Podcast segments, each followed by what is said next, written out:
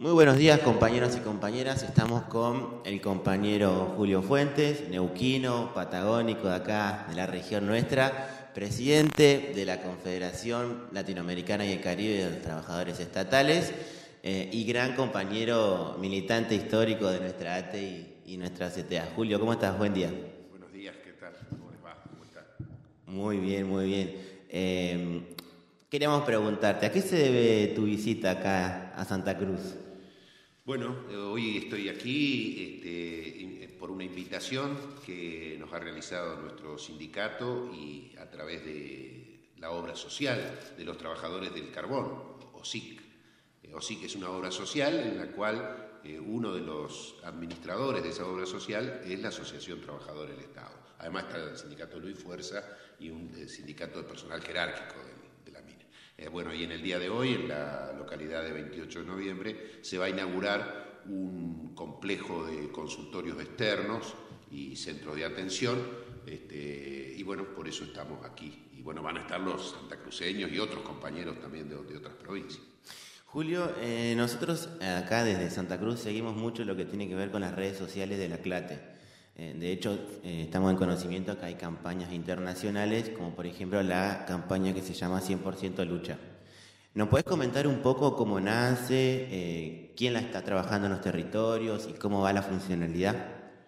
Sí, bueno, CLATE funciona todos los años a través de un, de un, sistema de campañas y todos los años, cada 27 de junio, que es el Día Internacional de los Trabajadores del Estado, eh, se lanza una campaña. Así durante todo ese año se trabaja eh, con temas. Bueno, a, tiempo que se ha dedicado pues, a la cuestión previsional, entonces la tarea durante ese año ha sido difundir todas las cuestiones de previsión. Bueno, en el marco de la pandemia y de acuerdo a lo resuelto por nuestro comité ejecutivo, el último comité ejecutivo que se realizó este año, este, que lo hicimos por la vía eh, así Virtual. Virtual. Eh, bueno, resolvimos tratar de unificar todas nuestras luchas en un momento de, tan, de tanta, tanto trabajo tan complejo como el que estamos viviendo con la pandemia, los trabajadores del sector público, bueno, decidimos unificar nuestras acciones, nuestras luchas que no son solo la lucha en el concepto exclusivo de la huelga, porque cuando un trabajador de un hospital de cualquiera de nuestra región, de cualquier centro de salud de nuestro continente, tiene que atender a la población muchas veces con eh, eh, más voluntad que recursos, bueno, eso también es lucha. Cuando nos formamos para eh, comprender las problemáticas, también estamos luchando. Es decir, darle el concepto de lucha y unificarlo a través de esta campaña a todas las acciones que el sindicato lleva. Digo, es lucha lo que estamos haciendo en este momento. La lucha del sindicato también es la lucha por la disputa por el sentido de la comunicación, o sea que también eso es lucha. Entonces, es decir, tratar de comprender eh, que la lucha de, los, de nuestras organizaciones sindicales no es solo la huelga. Porque si una vez se pareciera, bueno, entonces no estamos haciendo nada porque no estamos haciendo una huelga, no, no. Eh, la huelga no es que uno está permanentemente en huelga. Y el sindicato sí está permanentemente luchando. Exactamente, y como decías vos, hay actividades eh, o acciones sindicales y gremiales de lucha todo el tiempo en todo el continente, digamos. Claro, y en todos los frentes. Y en todos los frentes. En todos los frentes. Esto, que, eh, esto de decir, bueno, eh, vamos a ir a inaugurar consultorios, eso también es la lucha. Esa también es la lucha de ATE. La lucha de ATE, de las otras organizaciones que coadministramos esa obra social, es decir, también cuidar la, la salud de nuestras familias, de nuestros compañero, también es parte de la lucha de la organización. Y, es y la salud es un tema que últimamente, eh, a través de la pandemia, está en escena, digamos, está en el centro de la escena. Julio, eh, ¿cómo está viendo la CLATE la cuestión de la pandemia? Usted que tiene más información, eh, en el sentido de cómo van llevando los otros países la pandemia. ¿Hay, desde la CLATE ven que Argentina se está manejando bien en ese sentido o tiene alguna cuestión como errores, digamos, con respecto a otros países en comparación? Bueno, nosotros tenemos que pensar una, cosa. Acá hace 30 años, lo que se conoció como el consenso de Washington, que fue de alguna manera las, las líneas de acción del neoliberalismo en, nuestra región, eh, significó una, una, política de desmantelamiento de las áreas del Estado. Es decir, se fue desmantelando este concepto que los neoliberales eh, pregonan que es del Estado mínimo. Es decir, el mínimo Estado. Bueno, y esto fue degradando durante todos estos años, aunque hubo procesos de, de, de alguna manera de recuperación con, con, un, con gobiernos progresistas en la primera década de este siglo, en general han gobernado los neoliberales. Es decir, si uno piensa de, de los 90 hasta hoy, la mayoría de los gobiernos han sido neoliberales, las políticas económicas que se han instalado el neoliberalismo. Y eso es la política del Estado mínimo. Entonces, eso significa el desmantelamiento de las estructuras del Estado, si vamos con respecto a salud. Claro, claro. Un ejemplo muy concreto, la República Argentina, un país que tiene una historia sanitaria muy fuerte, pero el último gobierno neoliberal que hubo acá le bajó el rango, es decir, ni siquiera era un ministerio. Secretaría. Siempre fue un ministerio, lo bajaron a secretaría. Es decir, ahí vos ves cuál es el, el rol que los neoliberales le asignaban. O sea que en ese marco eh, de políticas neoliberales, nos llegó la pandemia.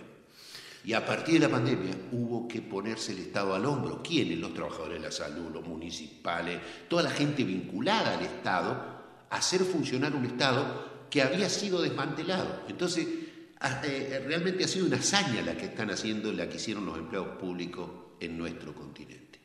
Es decir, atender con lo que había. No había ni barbijo en los hospitales cuando empezó la pandemia. Exactamente. No, recordémoslo, no había desinfectante, no había, decir, la gente realmente pusieron, bueno... De respiradores ni hablemos. Ni, no, ni hablemos de alta tecnología, no había desinfectante. Entonces, no había alcohol en gel, no había, nada, era, era una cosa tremenda. ¿Cómo lo pagamos? Con miles y miles de compañeros muertos. Miles y miles de nuestros compañeros se fueron antes de tiempo por tener que estar dando esta batalla. Entonces, es muy meritorio.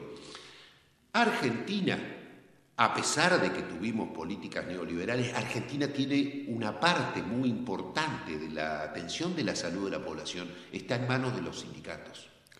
¿Cómo es eso? La mitad de, la, población de la República Argentina se atiende a través del sistema de obras sociales. Ah. La mitad. La mitad. Solo la otra, una, otra, otra parte va al hospital, pero el grueso, o sea, ese 50% son 20 millones, 22 millones de personas se atienden a través de la seguridad social.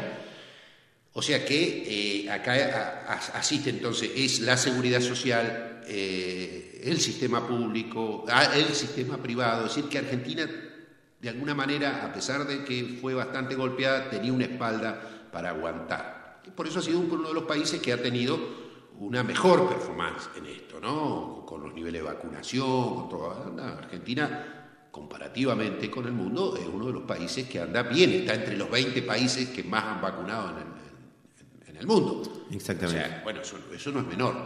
Y hay que, que reconocerlo. de que había un Estado en capacidad. Eh, lo mismo le pasó al uruguayo, aunque el gobierno era neoliberal, pero había asumido en marzo.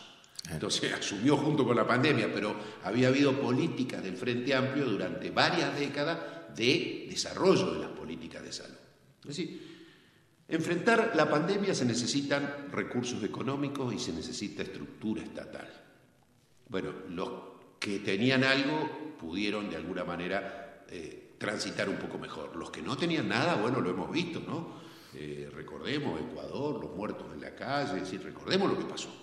Este, no había cómo dar batalla a esta, a esta enfermedad. Y por un momento eh, había la sensación de que no podía frenarse, de que iba a venir a avasallar todo, digamos. Sí, sí, y por eso, eh, bueno, por eso lo, meritorio de las políticas públicas.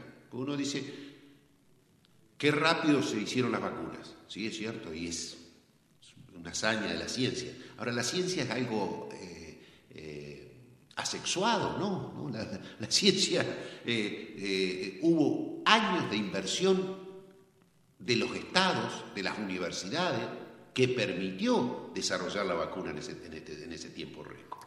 No es mágico. No es mágico. No es mágico, es, inversión, es inversión. Inversión pública a través de universidades, a través de fundaciones, inversión pública para la investigación. Entonces, eh, creo que la, pandemia nos deja una enseñanza y esperemos la suman todos los líderes en los niveles que correspondan, que es basta del cuento de que el mercado ordene. No, no, el mercado servirá para muchas cosas, pero para ordenar el funcionamiento de los países no sirve. Y para salvar la vida tampoco. Y para salvar la vida tampoco. Por lo menos de todos, ¿no?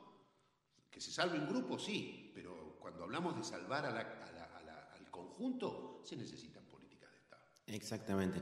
Julio, eh, yo eh, no somos personas que leemos medio de comunicación y redes sociales continuamente y rescato una frase que dijo García Linera que dice eh, la segunda ola progresista. ¿Qué ruido te hace esa frase? Que estamos ante una segunda ola progresista. Bueno, yo creo que el, proceso, el proceso tiene 200 años, es un proceso cíclico que, va y viene. ¿Por qué? Porque hace 200 años, justamente en estos días, dimos la última, la última eh, batalla, ¿no? Este, que fue en Perú, donde ayer juramentó en forma simbólica, hizo jurar a todos los ministros el nuevo presidente del Perú, en la pampa de, la quinoa, es ahí donde se dio la batalla de Ayacucho. Este, bueno, hace 200 años nos liberamos militarmente, la última, la última pelea militar contra la corona española. Así dejamos de ser colonias de las potencias de la potencia española. Ahora, a partir de ahí, y por una segunda y, definitiva independencia. Hace 200 años que estamos luchando. No logramos la liberación total. Ahora, ellos no logran tampoco someternos. Entonces, los procesos van y vienen. Por eso hay procesos donde hay momentos donde avanzamos nosotros y hay momentos donde retrocedemos y avanzan ellos. Es decir, está en disputa, nuestra definitiva independencia está en disputa. Entonces sí, yo creo que estamos en un proceso. Lo que necesitamos es que el proceso no, no solamente sea progresista, sino que sea revolucionario. Porque no alcanza con el progresismo, también lo vivimos, no alcanza. Para lograr la independencia, yo cuando hablo para lo que yo creo, ¿no? Sí, sí, claro. hablo de un concepto revolucionario, para mí en América Latina, un concepto revolucionario es un concepto de autonomía y de independencia. Después los países resolverán la forma de gobierno pero necesitamos eh, lograr independencia, lograr tener gobiernos que piensen en nosotros y no gobiernos que estén pensando más en cómo eh, eh, le muestran buena cara a las transnacionales o a las potencias extranjeras. en esta disputa estamos. Julio, ¿qué rol tuvo la CLATE ahí en la cuestión de la huelga en Chile? Que fue algo el año pasado. Sí, del 18 hasta eh, exactamente. ¿Qué rol tuvo la CLATE en ese sentido? Bueno, eh, muy importante porque nuestros sindicatos, eh, trabajadores municipales, hace mucho, se llama la Federación de Municipales, la Asociación Nacional de Empleados Fiscales tuvieron un rol importantísimo en, todo, en todos los conflictos. Primero porque lo estuvieron en la calle. Claro. Y eso, este, es cierto que el, el estallido fue sin organización. Pero bueno, una vez que el estallido se produjo, ahí aparecieron cuál es el rol que iba a jugar cada organización. Bueno, los sindicatos del sector público se sumaron, se sumaron a, dar, a dar pelea y bueno, creo que también han sido eh, eh, aportantes al debate sobre la nueva constitución, ya que una nueva constitución implica indudablemente un, nuevo, una nueva... Eh, configuración del modelo de Estado. Entonces los empleados del Estado tienen mucho para aportar en, ideas, en información, y bueno, es el rol que están cumpliendo hoy en, momentos en que el pueblo de Chile ya eligió a sus representantes y están redactando una nueva constitución, que va a significar un nuevo Estado. Entonces, bueno, eh, ese proceso es un proceso de los más interesantes porque justamente en el país donde logró el neoliberalismo, dictadura de por medio, por supuesto, logró instalar y crear la constitución, que bueno, que ahora ya está, va a ser modificada, esta constitución neoliberal, que, es absolutamente, bueno, dice que, que, nada debe ser estatal, eso dice la constitución chilena, nada debe ser estatal, todo debe ser privado. Es decir, este, es el, sueño de los neoliberales. Bueno, el sueño se me cayó. Y eso fue producto de la organización del pueblo. Del pueblo, claro. Sí, sí, sí. Julio, eh, para ir terminando, em, ¿hay alguna planificación con respecto al trabajo de la CLATE? Sí, claro. Nosotros este año estamos muy empeñados en algo que vos comentabas al principio. Vamos a, lanzar en estos próximos días un, programa de formación en, el tema redes. Ah, interesante. Sí, sí, un, programa que lo hacemos con la universidad, eh, con una universidad argentina, este, y va a ser, bueno, virtual y vamos a lanzar un, muy buen programa, bueno, el que recomendamos a los dirigentes, a los compañeros y compañeras especialmente de las áreas de, comunicación de los sindicatos a, participar. Este, bueno, nosotros empeñados en eso y bueno, y también de cara al Congreso de CLATE. CLATE en el mes de octubre eh, va a tener su congreso, que será también virtual. Ah, virtual. Sí, sí. Este, así que bueno, estamos ahí viendo todas las formas para que bueno, ese congreso salga de la mejor manera posible y bueno, y puedan eh, todos los congresales de cada uno de los sindicatos, son, este, nosotros estamos presentes en 18 países, son 86 eh, organizaciones nacionales, o sea que son muchos los congresales que tienen que participar, entonces hay que ver toda la tecnología necesaria para que puedan participar, para que pueda haber, bueno, expresión, puedan hablar, votar, bueno, todo lo que se tiene que hacer en un congreso. Vivir con mística, alegría. Julio, eh, desde ya muchísimas gracias por haber pasado por el multiespacio de comunicación de la Asociación de Trabajadores de la provincia de Santa Cruz. Eh, esto, esta entrevista va a salir vía redes sociales, Facebook, Twitter, Instagram y también a través de nuestro canal de YouTube y el canal de Spotify. Eh, estamos avanzando en comunicación acá en Santa Cruz. Julio, ¿algún mensaje que quieras dejar a los compañeros y compañeras que nos van a estar viendo y escuchando? Sí, bueno, en primer lugar felicitarlos, realmente me, eh, sorprende gratamente ver el desarrollo que ustedes han, logrado aquí en el área de comunicación. Creo que es fundamental que las organizaciones obreras disputemos la comunicación, disputemos el sentido de la comunicación, porque si no, este, nos cuentan otros las cosas que están ocurriendo, vemos los operativos monstruosos que se hacen contra países, como por ejemplo este reciente contra Cuba, este, y, bueno, si no tenemos herramientas para contar que hay otra verdad, que la verdad no es lo que nos están metiendo este, los grandes medios de, comunicación, eh, bueno, así que felicitarlos, eh, sé que los compañeros también de la, de la provincia están en, construcción de sus convenios colectivos, en negociaciones con, el gobierno, con los empleadores. Bueno, estas son las herramientas claves, esto es lo que hay que avanzar, hay que avanzar en convenios colectivos, el convenio 151 de OIT hay que hacer que se cumpla en todo el continente. Así que bueno, no más que felicitaciones y la verdad muy contento de estar acá. Muchísimas gracias, Julio, eh, y obviamente eh, a disposición de este espacio para que la CLATE quiera, cada vez que venga hacia el sur o la Patagonia, pueda comunicar a través de este espacio comunicacional. Muchas gracias. Así pasaba Julio Fuentes, presidente de eh, la Confederación Latinoamericana y del Caribe de Trabajadores Estatales y gran compañero y dirigente de nuestra ATICTA. Hasta luego, compañeros. Muchas gracias.